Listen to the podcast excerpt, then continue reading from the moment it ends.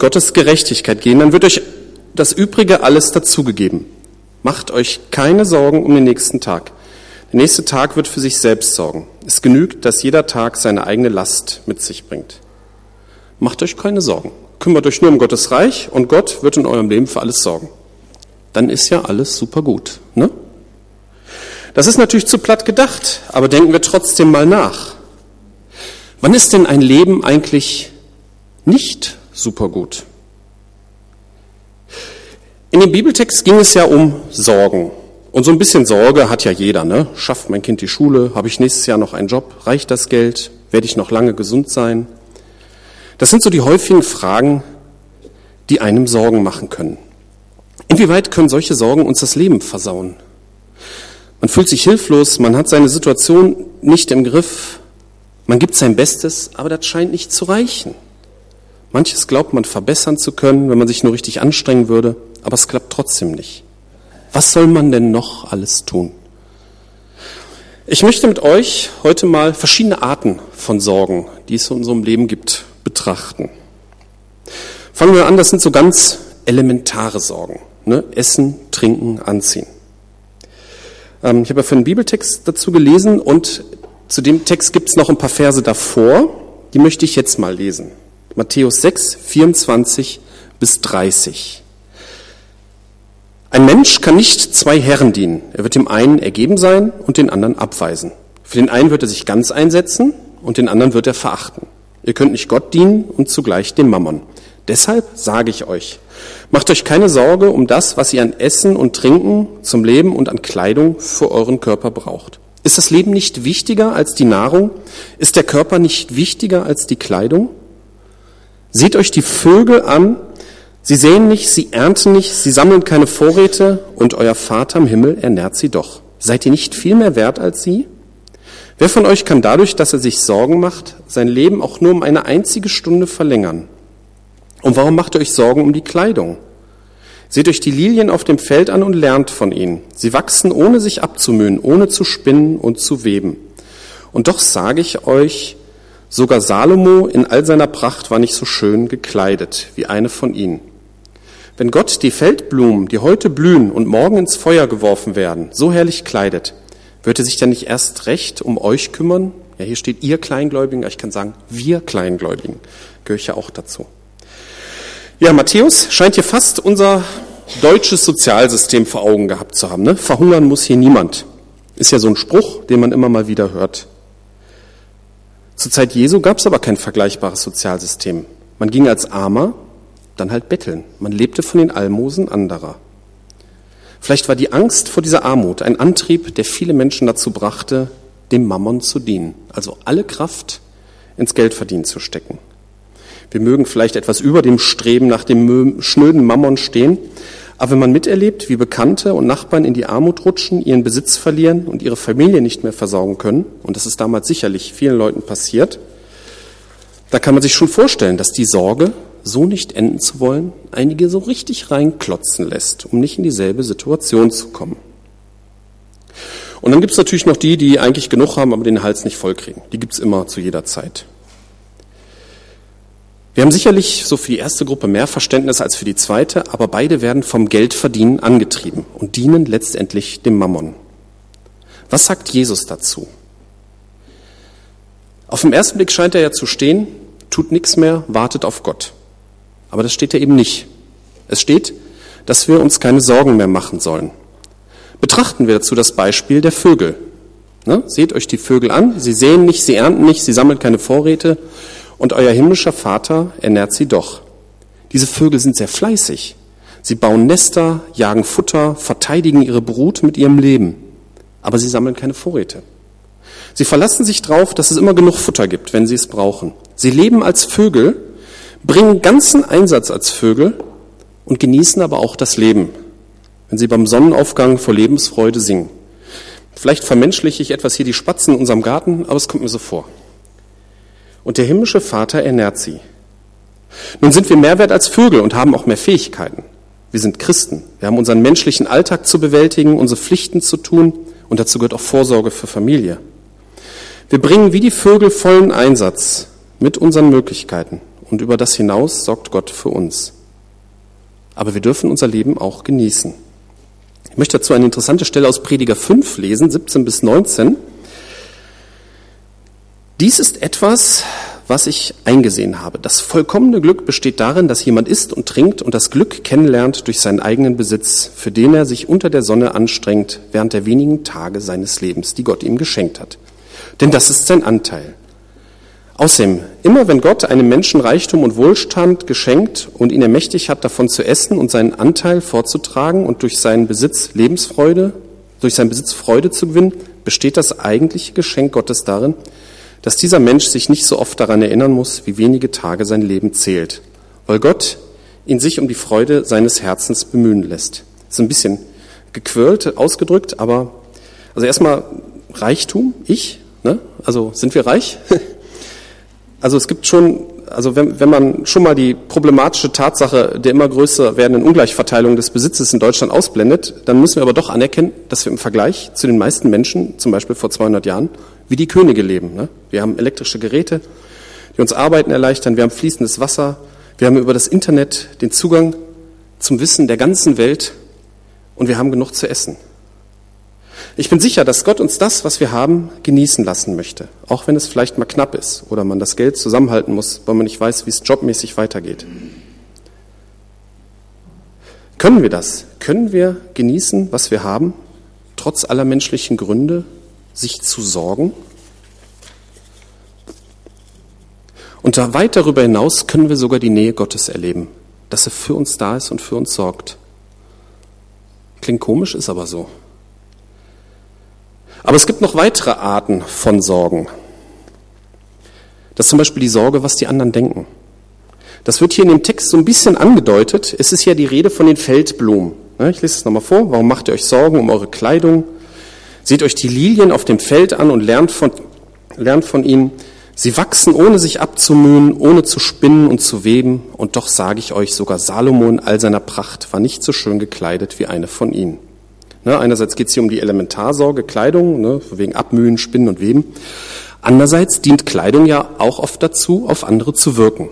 Man möchte jemand darstellen, jemand sein, positiv auf andere wirken. Keiner möchte wie ein Vollpfosten auf andere Menschen wirken, ob das in der Schule, auf der Uni oder auf der Arbeit ist. Und oft wird die Wirkung eines Menschen an seiner Kleidung festgemacht. Ich weiß nicht, ob das ein eher weibliches Problem ist oder ein Teenagerproblem. Ich glaube es aber nicht. In diesem Text wird gesagt, dass Gott für unsere Schönheit sorgt, die prächtiger als die von Salomo ist. Einen passenden Vers dazu gibt es in Römer 13, Vers 14. Legt das alles ab und zieht ein neues Gewand an, Jesus Christus, den Herrn. Beschäftigt euch nicht länger damit, wie ihr die Begierden eurer eigenen Natur zufriedenstellen könnt. Geistliche Schönheit, so eine Art geistliches Prada, so können wir werden. Und wenn uns unser Stand vor Gott bewusst ist, dann spielt es vielleicht weniger eine Rolle, was andere über uns denken. Wir sind in den Augen Gottes prächtige Menschen. Natürlich bedeutet das nicht, dass man sich bewusst wie ein Idiot benimmt oder andere Menschen mit voller Absicht vor den Kopf stößt, um sie zu ärgern oder weil sie uns egal sind. Wir müssen trotzdem uns im Alltag bewähren und freundlich mit unseren Mitmenschen umgehen. Aber das aus dem Bewusstsein unseres Stands vor Gott heraus. Ein weiterer Gesichtspunkt dazu steht in Matthäus 10, Vers 18, äh 16 bis 20. Seht, ich sende euch wie Schafe mitten unter die Wölfe, Seid darum klug wie die Schlangen und ohne falsch wie die Tauben. Nehmt euch in Acht vor den Menschen, sie werden euch in ihren Synagogen vor Gericht stellen und auspeitschen. Man wird euch um meinetwillen vor Machthaber und Könige führen und ihr sollt ihnen und vor allen Völkern meine Zeugen sein. Wenn man euch vor Gericht stellt, macht euch keine Sorgen, wie ihr redet und was ihr sagen sollt. Denn wenn es soweit ist, wird euch eingegeben, was ihr sagen müsst. Nicht ihr seid es, die dann reden, sondern der Geist eures Vaters wird dann reden. In besonderen Situationen kümmert sich der Geist Gottes sogar direkt um die Worte, die man sagen soll, damit der richtige Eindruck, das richtige Zeugnis rüberkommt. In solchen Situationen kann man ja besonders viel falsch machen. Von daher ist es besonders tröstlich, dass Gott auch hier für uns sorgt. Ja, kommen wir zu einem weiteren Sorgenbereich. Bisher haben wir so die Sorgen mehr so die Ich-Sicht gehabt, ne? So, was werde ich essen? Was werde ich anziehen? Aber gerade wenn man eine Familie hat oder wenn man für Angehörige sorgt, dann macht man sich doch eher Sorgen um die Angehörigen. Ne? Für sein eigenes Leben traut man sich das irgendwie vielleicht noch zu, es irgendwie alles hinzubekommen. Aber es ängstigt einen doch, falls durch ein eigenes Versagen zum Beispiel die Kinder oder andere Angehörige drunter leiden müssen. Ich sage mal ein Beispiel aus meinem Leben. Ähm, wir konnten unser Haus ja auf das Grundstück von Sonjas Eltern bauen. Dazu wurde das Grundstück an Sonja überschrieben und ihre Eltern haben lebenslanges Wohnrecht. Nun wurde das Gesamtgrundstück als Sicherheit angegeben, weil man dann bessere Konditionen kriegt. Das bedeutet aber auch, dass das Wohnrecht ihrer Eltern im Rang hinter die Ansprüche der Bank zurücktreten muss. Und das bedeutet, wenn wir unsere Hausfinanzierung in den Teich setzen, müssen nicht nur wir ausziehen, sondern auch Sonjas Mutter. Grund genug, sich Sorgen zu machen, oder? Oder was ist mit unseren Kindern? Wir, manchmal müssen wir es, kämpfen darum, dass sie eine ordentliche Schulausbildung bekommen. Dass wir nicht sitzen bleiben. Tun wir wirklich genug? Sollten wir sie noch mehr fördern? Was ist, wenn er oder sie später keinen Job findet? Auch Grund genug, sich Sorgen zu machen.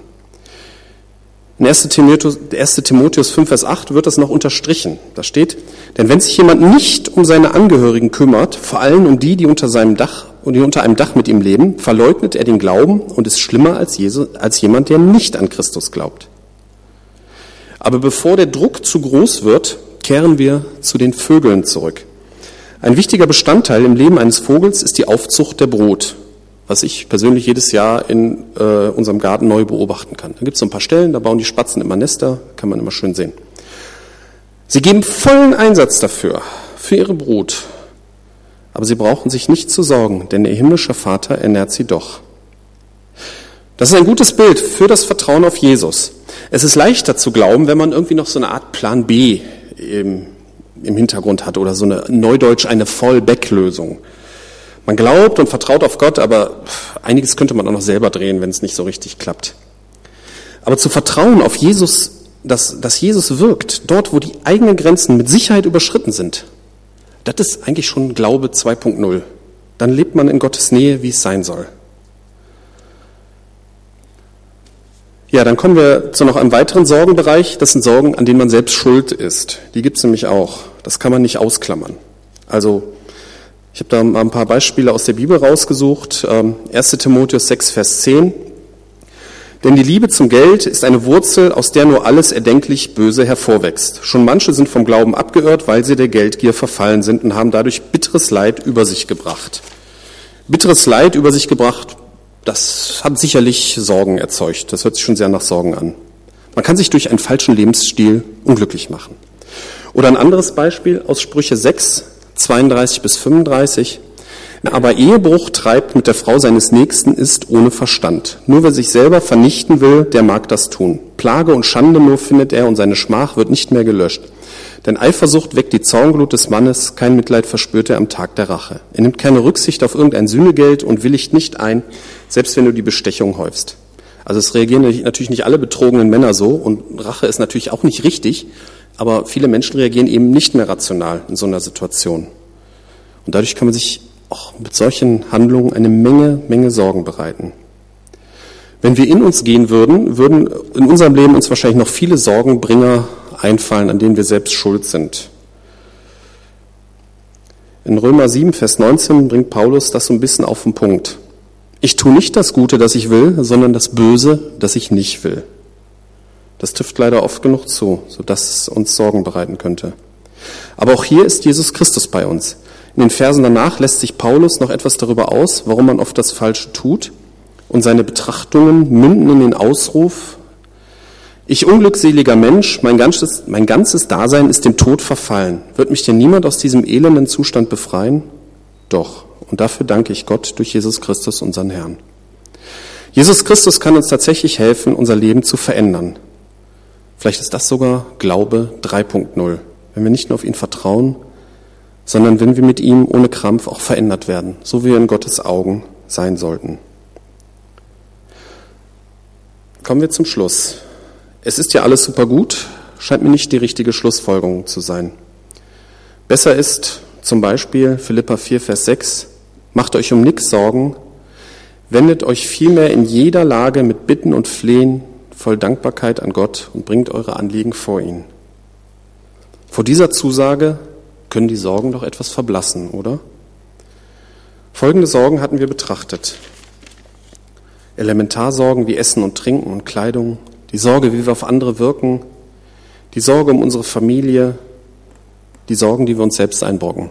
Vielleicht fallen euch noch mehr ein. Im Sorgen machen sind wir Menschen ziemlich gut. Gab da in den 60ern, glaube ich, auch so einen Schlager. Ich zähle täglich meine Sorgen. Vielleicht ist das die Hymne von vielen Menschen, aber sollte nicht so sein. Behalten wir dabei die Vögel im Kopf. Sie haben dieselben Sorgen wie wir, aber ihr himmlischer Vater ernährt sie doch, weil sie sich einfach wie Vögel verhalten. Seien wir einfach nur Christen. Menschen, die ihr Leben Jesus gegeben haben, die auf Jesus Christus vertrauen und die sich auch von ihm verändern lassen wollen. Unser himmlischer Vater sorgt für uns. Noch ein weiterer Vers zu dem Thema. Es gibt eine ganze Menge in der Bibel. 1. Petrus 5, 6 bis 7. Beugt euch also unter die starke Hand Gottes, dann wird er euch erhöhen, wenn die Zeit dafür gekommen ist. Und legt alle eure Sorgen bei ihm ab. Er sorgt für euch. Amen.